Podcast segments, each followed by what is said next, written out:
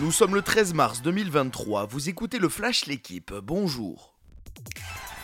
Marseille a laissé filer deux points précieux dans la course à la Ligue des Champions. À domicile, l'OM a concédé le nul de partout hier face à Strasbourg en clôture de la 27e journée de Ligue 1. Réduit à 10 après l'expulsion de Balerdi, les Marseillais ont marqué par Mbemba et Sanchez, mais Aoulou a inscrit un doublé en fin de match. Au classement, les Olympiens restent dauphins du PSG, mais Lens revient à deux points. Les Lensois, vainqueurs 4 à 0 sur la pelouse de Clermont, dépassent Monaco battu chez lui par Reims 1 à 0.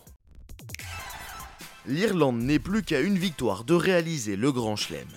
Le 15 du trèfle s'est imposé hier 22 à 7 en Écosse lors de la quatrième journée des Six Nations.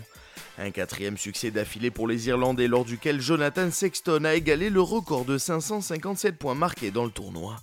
L'ouvreur aura l'occasion de dépasser son compatriote Ronan O'Gara lors de la réception de l'Angleterre samedi prochain.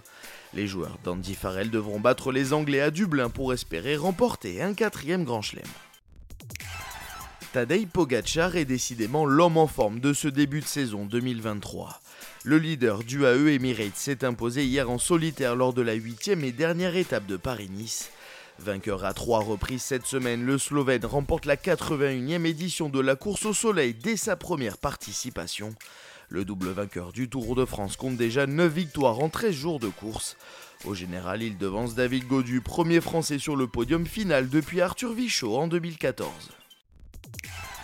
Julia Simon peut toujours rêver au gros globe. La Française a terminé hier troisième de la Mastart à Ostersund derrière Lou Jean Monod et Dorothea Wierer. La Savoyarde reste en tête du classement de la Coupe du Monde.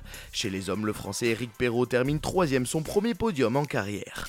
Merci d'avoir écouté le Flash l'équipe. Bonne journée.